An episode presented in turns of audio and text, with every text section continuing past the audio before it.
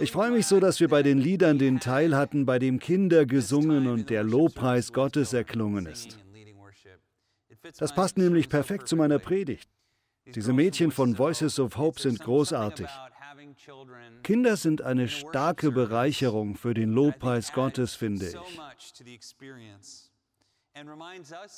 Und auch erinnert es uns an etwas, nämlich daran, dass die Kindheit und Jugend manchmal die geistlich fruchtbarste Zeit in unserem Leben sein kann. Ich weiß nicht, ob Sie das auch so empfinden.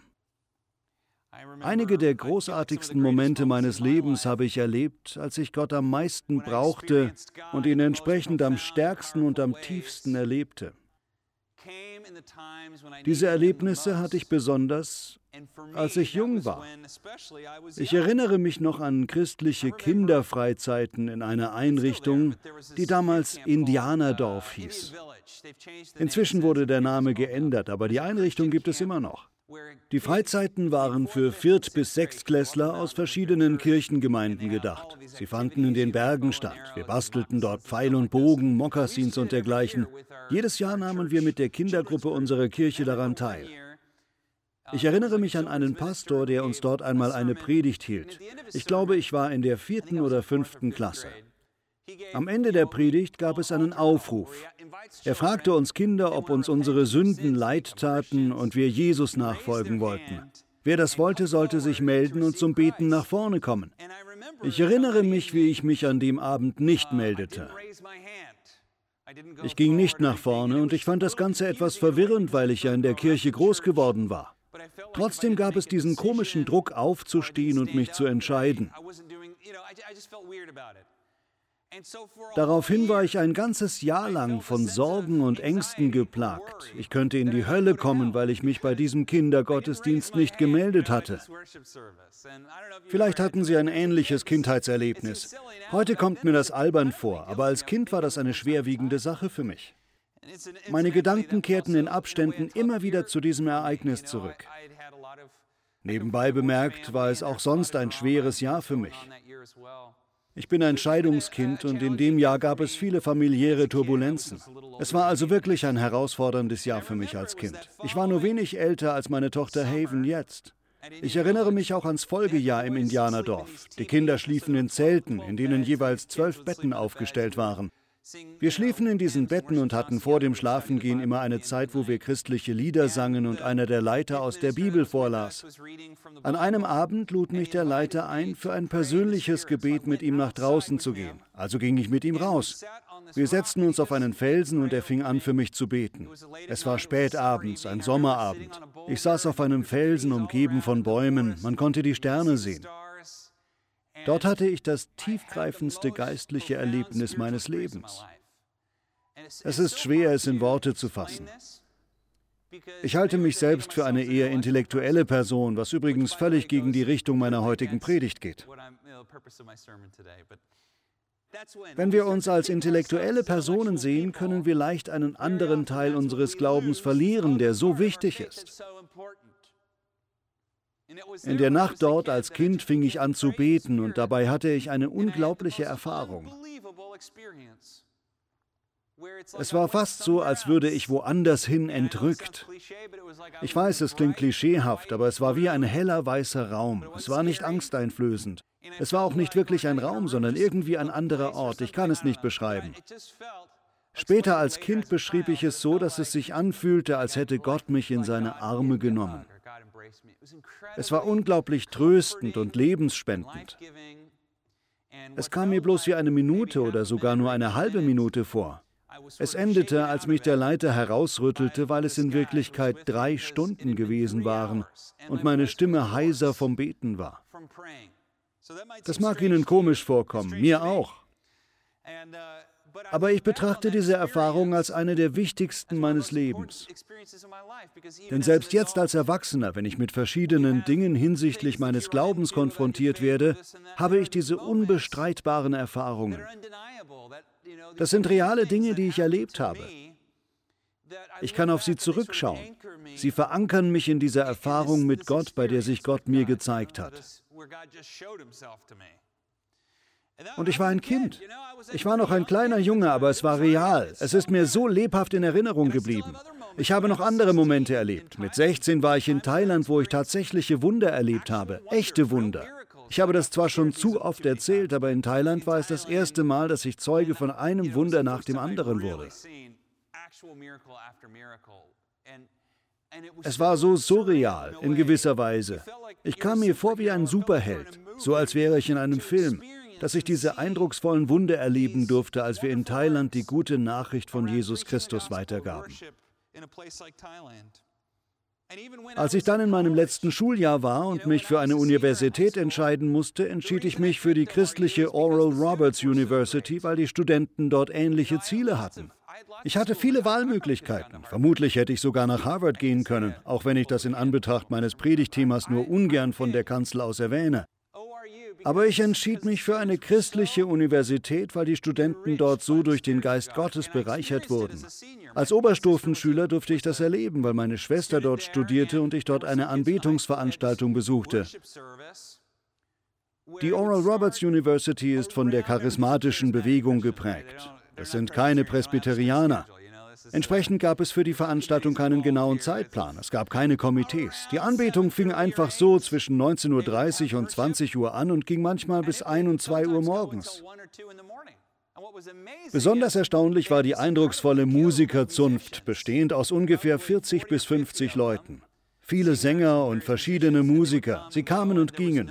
Es gab keine vorgeschriebene Reihenfolge. Es gab keine Predigt. Es gab einfach nur Musik. Es war wie Jazz, nur eben als Anbetungsmusik. Es wurde gesungen, was immer sich musikalisch gerade spontan entwickelte. Dann kam wieder ein Lied, das alle kannten, und die ganze Kapelle stimmte laut mit ein, vom Heiligen Geist erfüllt. Auf diese Universität wollte ich unbedingt gehen, also ging ich dorthin. Ich wurde sogar Mitglied des Anbetungsteams dort. In meiner Klasse gab es viele Studenten, die später bekannt wurden. Vielleicht haben Sie beispielsweise schon mal von Carrie Joby gehört. Sie war in unserer Gruppe. Wir gingen auch auf Tour. Die Ironie ist, ich wollte eigentlich Klavier spielen. Als Klavierspieler wurde ich jedoch nicht angenommen, dafür aber als Sänger. Ich habe mich selbst nie für einen guten Sänger gehalten, aber ich habe die Anbetung geleitet. Das gehört zu den tiefsten Gotteserfahrungen in meiner Beziehung zu Jesus. Auch wenn es natürlich Höhen und Tiefen gab, wie bei allen. Viele von uns, die als Kinder oder Teenager oder Studenten solche Erlebnisse mit Gott hatten, machen dann eine bestimmte Phase durch, so ab Mitte 20. Und zwar gelangt man zur Erkenntnis, dass man alles weiß. Alte Leute liegen falsch, junge Leute liegen falsch. Mit 25 oder 26 hat man den Durchblick. Zumindest war das bei mir so. Rückblickend muss ich eingestehen, dass es Momente im Leben gibt, da schleicht sich eine gewisse Arroganz ein und man denkt im Grunde, mein Erfolg liegt an mir. Oder ich habe mein Leben im Griff. Oder ich weiß alles, was es zu wissen gibt, während man andere Menschen über Römer Kapitel 9 belehrt oder was immer es ist. Zwei Lebensereignisse änderten das bei mir. Zum einen das theologische Seminar, in dem ich von Menschen umgeben war, die so viel schlauer waren als ich. Zum anderen hatten wir ein Baby, das an Säuglingskoliken litt und uns etwa neun Monate um den Schlaf brachte. Diese Ereignisse haben mich in Sachen Demut wieder etwas mehr auf die Erde zurückgebracht. Ich möchte auf Folgendes hinaus. Ich glaube nicht, dass man nur als Kind oder Teenager oder junger Erwachsener tiefe Erlebnisse mit Gott haben kann. Aber jüngere Menschen haben oft einen Vorteil. Und zwar haben sie gewöhnlich noch nicht so viele Reichtümer und Lebenssorgen, die das ersticken können, was Gott in ihrem Herzen tut.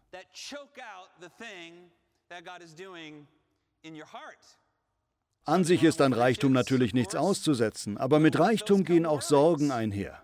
Als Erwachsener gerät man leicht in einen Trott, die Hypothek oder die Rente zu bezahlen, von neun bis fünf zu arbeiten, die Kinder oder Enkel zu Terminen zu bringen und Papierkram zu erledigen. Gibt es etwas, was die Seele so sehr tötet wie bürokratischer Papierkram?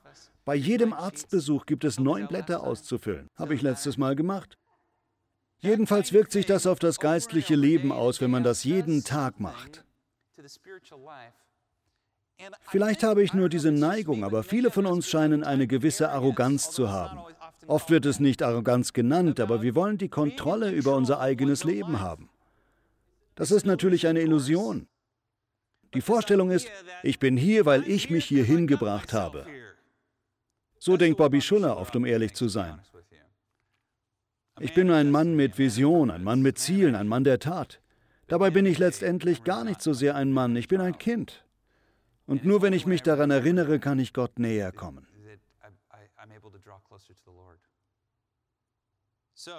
Ich glaube, im geistlichen Leben findet etwas Eigenartiges statt. Wir wachsen im Glauben, neigen aber zu Stolz und Arroganz.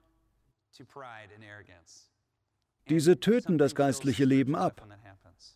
Und sehr häufig zwingen uns dann traumatische Ereignisse, Verluste, Desillusionierung oder Mangel an Kontrolle zur Entscheidung, entweder ganz aufzugeben oder hilfesuchend zu Gott zu laufen. Je länger man lebt, desto mehr stellt man fest, dass es so vieles im Leben gibt, über das man keine Kontrolle hat. Ganz gleich, für wie klug man sich hält. Unser Sohn Cohen zum Beispiel, was kann ich da tun? Ich bin machtlos. Alles, was ich tun kann, ist ihn zu lieben und für ihn zu beten und darauf zu hoffen, dass Gott etwas tut. Es gibt so viele solcher Dinge im Leben. Da wird man entweder verbittert oder man wendet sich mit einem demütigen Herzen an Gott und sagt, Herr, dies ist mein Leben. Ich gebe es dir. Ich vertraue es dir an. Dadurch kann Gott im Herzen wirken. Das möchte ich Ihnen sagen. Es gibt ein übergreifendes Thema, das sich durch die ganze Bibel zieht, durchs Alte und Neue Testament. Dieses Thema ist, dass Gott die Arroganten erniedrigt und die Demütigen erhöht. Er erniedrigt die Arroganten und erhöht die Demütigen. Viele Menschen sind durch die gegenwärtige Situation in der Welt gedemütigt worden. Viele Menschen. Obwohl solche Demütigungen traumatisch und schwierig sein können und sich nie gut anfühlen, möchte ich Ihnen Hoffnung und ein Versprechen geben. Wenn Sie trotz allem Gott vertrauen, dann kann er etwas Erstaunliches in Ihrem Leben tun. Geht Ihnen die Energie aus, die Hoffnung, Ihr Geld, Aussichten, Gelegenheiten, Bewerbungen, was immer Sie im Einzelnen durchmachen, ich verspreche Ihnen, wenn Sie Ihre Hoffnung am Leben halten, und weiter Schritte nach vorne gehen, wenn sie Gott demütig ihr Leben anvertrauen, statt alles vom Kopf her regeln zu wollen, dann werden sie sehen, Gott wird sie dorthin bringen, wo sie hin müssen. Das ist der Hauptpunkt in dieser Adventszeit. Ich halte häufig Predigtserien, aber es sind Serien in Anführungszeichen. Falls Sie sich daran erinnern, beim ersten Adventsgottesdienst sprachen wir auch schon über dieses Thema der Demütigen und Arroganten. Wir sprachen über die griechischen Seleukiden, Erben von Alexander dem Großen, die Israel besetzten. Eigentlich hätten sie unmöglich geschlagen werden können, aber die jüdischen Hasmonäer warfen sie aus dem Land, richtig? Ein Haufen Bauern mit Heugabeln. Das ist eine erstaunliche Geschichte, die heute noch mit dem Chanukka-Fest gefeiert wird. Gott erniedrigt die Arroganten und erhöht die Demütigen. Die Hasmonäer und Judas Makkabäus erreichten dadurch etwas ganz Großes. Sie etablierten einen unabhängigen jüdischen Staat. Doch dann kamen deren Kinder. Es sind doch immer die Kinder, oder Hannah? Die Kinder der Nachfolger scherten sich nicht um die Geschichte. Ihnen ging es bloß um Macht und Reichtum.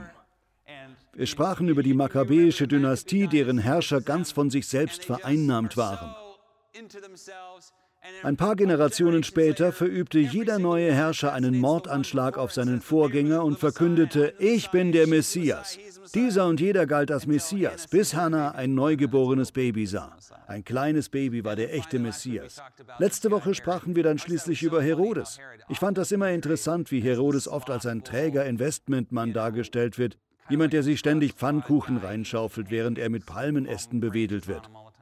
Ich weiß nicht, warum ich Pfannkuchen gesagt habe. In Wirklichkeit war Herodes ein unglaublich talentierter und intelligenter Mann, nur eben ein Bösewicht. Wahrscheinlich sah er eher so aus wie auf diesem Bild. Er hat viel Eindrucksvolles gebaut. Einerseits war er zum Judentum bekehrt worden, andererseits wollte er unbedingt berühmt werden. Auch durch seine Ruhmsucht brachte er viele Menschen um, die ihn wahrscheinlich geliebt hatten. In jener schicksalhaften Nacht in Bethlehem war er nicht zur Party eingeladen. Er verpasste, was wirklich wichtig war. Obwohl er all das Geld hatte, all diese Bauten, all den Ruhm, erinnern wir uns heute nur noch an ihn, weil er eine kleine Rolle in der großen Geschichte der Geburt von Jesus gespielt hat. Ein kleiner Junge, geboren in einem Futter- oder Wassertrog, einer Krippe. Damit möchte ich sagen, und das habe ich schon mal gesagt, dein Ego ist nicht dein Amigo. Im Leben, ob man nun gut oder weniger gut abschneidet, kommt das Ego dazwischen.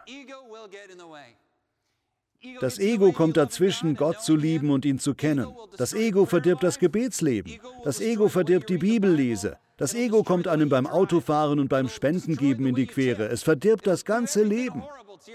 Das Ego ist kein Amigo, das Ego ist kein Freund. Es hilft nie, sondern bekämpft einen. Es kommt Gott immer in die Quere. Denn Gott verhält sich im Leben von Christen sehr oft wie ein Gentleman. Er kommt nur, wenn er eingeladen wird. Entsprechend möchte ich Sie in dieser Zeit ermuntern, bleiben Sie demütig. Das bringt mich zum Bibelabschnitt in Lukas, einem der bekanntesten Abschnitte aller Zeiten. Während ich ihn vorlese, versuchen Sie nicht an die Peanuts fröhliche Weihnachten zu denken. Können Sie aber, wenn Sie wollen. Lukas Kapitel 2 Abvers 8. In dieser Nacht bewachten draußen auf den Feldern vor Bethlehem einige Hirten ihre Herden. Plötzlich trat ein Engel des Herrn zu ihnen, und die Herrlichkeit des Herrn umstrahlte sie. Die Hirten erschraken sehr, aber der Engel sagte, Fürchtet euch nicht, ich verkünde euch eine Botschaft, das Evangelium, die frohe Botschaft, die das ganze Volk mit großer Freude erfüllen wird. Heute ist für euch in der Stadt, in der schon David geboren wurde, der versprochene Retter zur Welt gekommen. Es ist Christus der Herr, und daran werdet ihr ihn erkennen. Das Kind liegt in Windeln gewickelt in einer Futterkrippe. Plötzlich erschien eine gewaltige Schar von Engeln, das Heer des Himmels. Und sie lobten Gott und riefen aus, Ehre sei Gott im Himmel. Und auf der Erde Frieden den Menschen, auf denen seine Gunst liegt. Wow, was für eine kraftvolle Geschichte. Vermutlich hat die Bibelstelle schon jeder mal gehört. Sie ist schließlich sehr weit verbreitet. Wer die Peanuts gesehen hat, der hat sie gehört. Wer je bei einem Heiligabend-Gottesdienst war, der hat sie gehört. Wenn wir uns heute die Hirten im Feld vorstellen, dann stellen wir uns so etwas in diese Richtung vor, oder? Hier sind die Hirten. Sie haben Bärte und Hirtenstäbe. Es sind Männer mittleren Alters. Sie kamen von draußen rein, wie amerikanische Farmer. Klassisch. Gewöhnlich werden sie sogar als noch älter dargestellt, manchmal mit weißen Bärten wie alte Propheten. Aber befänden wir uns im ersten Jahrhundert und würden wir Lukas Kapitel 2 lesen, würden wir uns überhaupt nicht solche Männer vorstellen. Die ursprüngliche Leserschaft des Evangeliums hatte ein ganz anderes Bild vor Augen, nämlich eher so jemand wie auf diesem Bild. Das ist ein wirklicher Hirte, ein elf- oder zwölfjähriger Junge. Die meisten Hirten damals waren entweder vorpubertäre Jungen, zehn, elf oder zwölf Jahre alt, oder in 90 Prozent der Fälle waren es Mädchen. Hätten wir damals von Hirten auf den Feldern gehört, hätten wir uns Mädchen wie dieses vorgestellt. Auch dieses Mädchen hier ist eine echte Hirtin aus dem Nahen Osten. Vielleicht hätten wir uns auch dieses bisschen ältere Mädchen vorgestellt, so um die 15 oder 16. Dieses berühmte Foto hier von einer afghanischen Teenagerin, erschienen 1985 im National Geographic, kennen wir wahrscheinlich alle. Es gehört zu den bekanntesten Fotos aller Zeiten.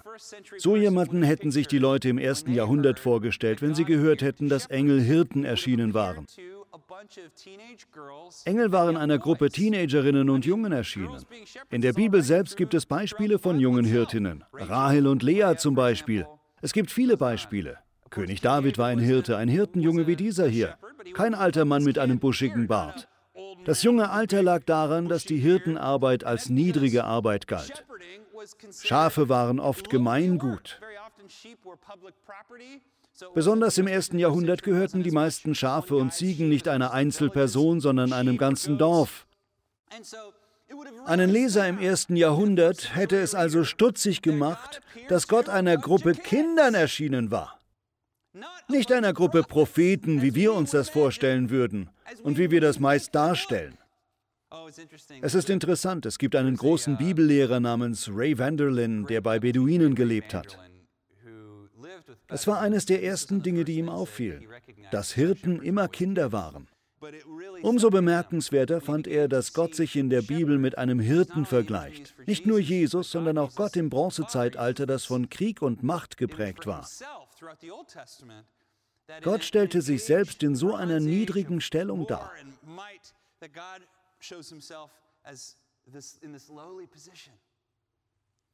Das ist aus folgendem Grund so wichtig.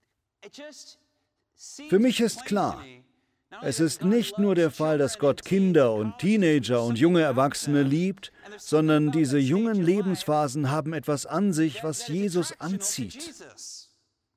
Das veranschaulichen auch die Apostel. Die regelmäßigen Gottesdienstbesucher hier wissen das, aber die meisten Menschen wissen nicht, dass die Apostel Teenager waren, als sie von Jesus auserwählt wurden. Der älteste war Petrus, er war so zwischen 21 und 23. Die meisten der anderen waren im Alter heutiger 11 und 12 Klässler. Ungefähr in dem Alter. Sie gingen jeweils ihrem Gewerbe nach. Der jüngste von ihnen, Johannes, war wahrscheinlich um die 14. So ungefähr. Das waren diejenigen, die Jesus sich als Jünger wählte. Und das waren die, die die Welt für immer veränderten. Sie sind der Grund, warum wir heute hier sind. Nur durch sie haben wir die frohe Botschaft von Jesus gehört. Der Geist eines Teenagers oder Kindes hat etwas an sich, was wir zurückgewinnen müssen. Einmal war Jesus frustriert, dass die Leute nicht verstanden, was er ihnen sagen wollte. Da fing er an, verschiedene Städte zu verfluchen, in denen er gewesen war und in denen er Wunder vollbracht hatte. Er war so wütend und frustriert, dass die Bewohner dort solch unglaubliche Dinge erlebt hatten, aber ihre Herzen sich trotzdem nicht Gott zuwandten. Und dann platzte es spontan aus ihm heraus. Ich preise dich, Herr, über Himmel und Erde, dass du diese Dinge vor den Klugen und Gebildeten verborgen und den kleinen Kindern enthüllt hast. Ich sage Ihnen, es wird viele Menschen in ihrem Leben geben, die sie von oben herab behandeln, die sie kritisieren, die sie fertig machen wollen. Du hast nicht genug gelesen, du kennst die Bibel nicht gut genug, du betest nicht genug, du hast nicht Theologie studiert. All diese Dinge sind zwar ganz wertvoll, aber unterm Strich schaut Gott aufs Herz. Er schaut aufs Herz. Er erhöht die Demütigen und erniedrigt die Arroganten. Das bringt mich zum Höhepunkt. Heute ist der Sonntag der Liebe. Wir haben die Kerze der Liebe angezündet. Ob es sich nun um die Liebe zu Gott oder die Liebe zur Familie oder zu Freunden oder sogar Feinden handelt, der Liebe kommt nichts so sehr in die Quere wie Arroganz, wie das Ego. Ego. Das bedeutet, lieben Sie Jesus. Lieben Sie ihn einfach. Sie werden nicht schlau aus allem werden. Das ist auch gut so. Vermutlich soll ich nicht alles wissen. Das wäre eine schreckliche Last. Ich weiß, was Gott mich wissen lässt und ich suche ihn von ganzem Herzen. Und lieben Sie Menschen. Sie brauchen nicht über andere zu richten. Lieben Sie sie einfach. Erheben Sie sich nicht zum Richter. Es ist wirklich interessant, oder? Ich weiß, es klingt ein bisschen fies, aber ich finde es lustig, wenn Leute, die sich selbst furchtbar ernst nehmen, mal ein bisschen auf die Schippe genommen werden. Besonders bei solchen, die eine hohe religiöse oder politische Stellung innehaben oder irgendeine andere Stellung, von der aus sie auf andere herabsehen. Menschen, die von sich selbst eine sehr hohe Meinung haben, sind ein gefundenes Fressen für Komiker, oder? Stand-up-Komiker mögen zwar oft auch schmutzige Witze erzählen, aber sie sind nicht alle schlecht. Ich glaube sogar, dass sie eine wichtige Rolle in der Gesellschaft spielen. Unter anderem zeigen sie arroganten Personen auf eine sehr clevere Weise, dass sie sich selbst zu ernst nehmen. Wir leben in einer Zeit, in der Menschen sich schnell gekränkt fühlen und an immer mehr Dingen Anstoß nehmen. Missverstehen Sie mich nicht. Ich finde es ganz wichtig, dass wir andere Menschen stets respektvoll behandeln. Wir sollen unser Bestes tun, freundlich zu sein. Aber zumindest auf Twitter ist es lächerlich, wofür Menschen alles Ärger bekommen. Ich glaube, was uns bevorsteht, und wahrscheinlich stecken wir schon mittendrin, ist ein Kampf zwischen den Stand-up-Komikern und denen, die sich leicht kränken lassen. Es wird einen Krieg geben. Nicht einen Krieg mit Gewehren, aber ich glaube, es spitzt sich zu. Ich persönlich wette ganz auf die Komiker, 100 Prozent. Es ist fast so, wie es in den 1980ern mit den extrem religiösen Rechten in den USA war. Nur ist es jetzt in der politischen Welt sowohl rechts als auch links zu finden. Uns steht eine Zeit bevor. Siehst du, Hannah, ich hab's getan. Uns steht eine Zeit bevor, in der sich Leute, die sich selbst zu ernst nehmen, zu einer allzu leichten Zielscheibe für den Spott machen. Sie mögen durchaus berechtigte Punkte äußern, aber sie sind einfach so wichtigtuerisch. Religiöse Leiter brauchen das. Politische Leiter brauchen das, wenn sie effektiv sein wollen. Das erinnert mich an einen Typen namens Diogenes. Nur ganz schnell noch. Vom goldenen Zeitalter der klassischen Philosophie sind die bekanntesten Namen Aristoteles, Platon und Sokrates. Aber es gab dann noch jemanden, den Vater des Zynismus, Diogenes. Er war im Grunde jemand, der aus dem Penner-Dasein eine Philosophie machte. Hier ist ein klassisches Gemälde von Diogenes. Er lebte in einer Tonne. Wahrscheinlich machen sich die Mädels hier über ihn lustig. Ich liebe dieses Gemälde. Es ist wirklich ansprechend und gut gemacht. Jedenfalls ist das hier Diogenes in diesem Tonzylinder. Etwas auf diesem Bild wird jedoch falsch dargestellt. Diogenes war nämlich immer nackt. Er trug keine Kleider. Nebenbei bemerkt, ich empfehle nicht, dass Sie wie Diogenes werden, okay? Aber er war immer splitternackt. Er lebte von der Großzügigkeit anderer oder von dem, was er so fand. Und er lebte in Athen als Zeitgenosse Platons. Ihm ging es ganz um das Jetzt. Er wollte ganz in der Gegenwart leben und er war der Erste, der wirklich ein Zyniker genannt wurde. Zyniker stammt von einem griechischen Wort, das hundeähnlich bedeutet. Mit Hunden wurden die Zyniker-Philosophen deshalb verglichen, weil sie nackt umhergingen und wann immer sie den Drang verspürten, wie die Hunde ihr Geschäft verrichteten.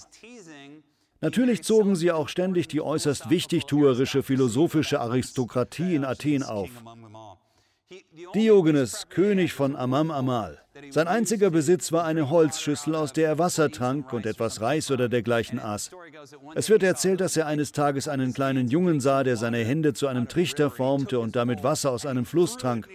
Da warf Diogenes seine Schüssel weg und sagte, ich Tor, ich brauche die Schüssel doch gar nicht zum Trinken. So eine Persönlichkeit hatte er. Genau wie Platon hatte er Sokrates gekannt. Aber, und das ist besonders interessant, er war frustriert, wie Platon darstellte, was Sokrates gesagt hatte. Das Interessante ist, dass Sokrates, der vielleicht berühmteste Philosoph aller Zeiten, nie irgendetwas geschrieben hat. Fast alles, was wir über Sokrates wissen, hat Platon weitergegeben. Und Diogenes, der ebenfalls nie etwas schrieb, zog Platon ständig auf. Die beiden waren Zeitgenossen. Häufig ging Diogenes in die Akademie, um sich die Vorträge anzuhören. Allerdings lauschte er ihnen nicht nur, sondern kritisierte sie. In dieser Hinsicht war er in gewisser Weise postmodern. Beispielsweise wurde in der Akademie diskutiert, was ein Mensch ist. Schließlich nach tagelangen Überlegungen wurde eine Definition aufgestellt. Ein federloser Zweifüßer, der nicht fliegen kann. Also holte sich Diogenes ein Huhn, rupfte ihm alle Federn aus und kam damit zur Akademie zurück. Ich präsentiere Ihnen allen einen Menschen. Solche Aktionen machte er, so war er. Obwohl er ein bisschen verrückt war, zog er Menschen an, weil er so einen starken Kontrast zum akademischen Elitismus von Athen und Korinth bildete. Es gibt eine besonders vielsagende Geschichte über ihn. Höchstwahrscheinlich ist es nur Legende, aber ich wünschte, sie hätte sich so zugetragen. Diogenes, splitternackt, durchkämmt einige Knochen. Alexander der Große ist in Korinth und sucht ihn auf. Er geht auf Diogenes zu und sagt, ich bin Alexander der Große. Keine Erwiderung von Diogenes. Er durchsucht weiter die Knochen. Alexander der Große fragt ihn, wonach suchst du? Diogenes schaut auf und sagt, ich suche nach den Knochen deines Vaters, aber ich kann sie nicht von den Knochen eines Sklaven unterscheiden. Das bringt Alexander in Verlegenheit und er zieht sich wieder von Diogenes zurück. Tage später nimmt Diogenes ein Sonnenbad, wieder nackt, immer nackt. Er liegt draußen in der Sonne. Inzwischen ist er ein alter Mann und liegt einfach da. Alexander der Große kommt mit seinem Gefolge, stellt sich über Diogenes und verkündet, Diogenes, ich möchte dich ehren. Nenne einen Wunsch. Ich will dir alles geben, worum du mich bittest. Diogenes öffnet seine Augen, schaut auf und sagt, Entschuldigung, wie bitte? Er wiederholt, ich bin Alexander der Große. Nenne einen Wunsch. Ich will ihn dir erfüllen. Er schaut Alexander den Großen an und sagt, geh ein bisschen nach links, du stehst in der Sonne. Das war seine Bitte. Das war alles, was er sich wünschte. Alexander der Große, stark beeindruckt, sagt daraufhin, wäre ich nicht Alexander der Große, würde ich gern Diogenes sein. Und Diogenes schaut ihn an und sagt, wäre ich nicht Diogenes, würde ich gerne Diogenes sein. Eine witzige Geschichte, oder? Damit möchte ich sagen, wenn man gut abschneidet, wenn man viel studiert, wenn man eindrucksvolle Abschlüsse hat oder eine Menge Geld verdient, oder wenn man viele seiner Ziele erreicht hat oder vieles getan hat, was man sich erhofft hat, dann kann sich damit auch noch etwas anderes einschleichen, nämlich eine Aufgeblasenheit, die die Gottesbeziehung verderben kann. Sie kann die Beziehung zum Nachbarn verderben, zu Familienmitgliedern, zu Freunden und zu Feinden. Denken Sie daran, auch unsere Feinde sollen wir lieben. An diesem Sonntag der Liebe möchte ich Sie aufrufen, ja, respektieren Sie sich selbst, respektieren Sie Ihre Grenzen, respektieren Sie Ihre Rolle, aber nehmen Sie sich nicht zu ernst. Respektieren Sie sich selbst, aber nehmen Sie sich nicht zu ernst. Oft meinen wir, der biblische Kontrast bestünde zwischen Stärke und Schwäche. Nein, Gott möchte, dass wir stark sind. Der Kontrast besteht zwischen Demut und Arroganz. Man kann stark und demütig sein. Und man kann schwach und arrogant sein. Man kann arm und arrogant sein. Und man kann reich und demütig sein. Das sieht man ständig. Unterm Strich ist Gott vor allem das Herz wichtig. Wir haben nichts mit in diese Welt gebracht und wir nehmen aus ihr nichts mit uns. Letzten Endes ist es das, worauf es ankommt, dass wir unsere Feinde lieben, statt sie zu verurteilen. Sicher, wir müssen schon für das Gute einstehen, aber zwischen richtig und falsch unterscheiden. Aber wir müssen unseren Griff auch ein bisschen lockerer lassen und für andere Menschen eine friedliche, gesellige Gegenwart sein. Besonders in diesem Jahr brauchen das alle. Andere Menschen brauchen jemanden wie Sie. Jemanden voller Liebe, voller Leben, voller Frieden. Jemanden, der auch mal einen guten Witz erzählen kann. Jemanden, mit dem man zusammen essen kann. Jemanden, dem man sich öffnen kann, dem man seine Fehler beichten kann, ohne dass es peinlich wird. Jemanden, der einem Trost spendet, wenn Dinge schwer sind. So jemand wie Sie. So jemand sind Sie. Wir wollen weiterhin so jemand sein. Umgekehrt gilt aber auch, wenn Sie einen großen Traum oder große Ziele haben, dann lassen Sie sich von anderen nicht einreden, das sei arrogant. Das ist es nicht. Es gibt viele demütige Menschen mit großen Träumen und es gibt viele arrogante Menschen mit überhaupt keinen Träumen. Ich vertraue darauf, dass Sie den Unterschied kennen. Herr, wir danken dir und wir lieben dich. Wir sind so dankbar für alles, was du uns gegeben hast. Wir beten, dass wir wie die jugendlichen Hirten sein können, die die frohe Botschaft hörten. Dass wir sie wirklich hören. Dass wir so auf dich reagieren wie die Teenager, die zu den Jüngern von Jesus wurden und wie die jugendlichen Hirten auf die Engel. Auf der einen Seite wollen wir nicht naiv sein, sondern an unserer Weisheit und Erfahrung festhalten. Aber auf der anderen Seite, Herr, hilf uns demütig zu sein. Wir bitten dich, Gott, erschließe uns deinen Geist. Unser Kopf muss daraus nicht schlau werden. Erschließe uns deinen Heiligen Geist. Schenke uns eine Vision, gib uns ein Wort, gib uns ein Herz, das für dich schlägt, für dich und für die Verlorenen. Herr, wir bitten all das im Namen von Jesus. Amen.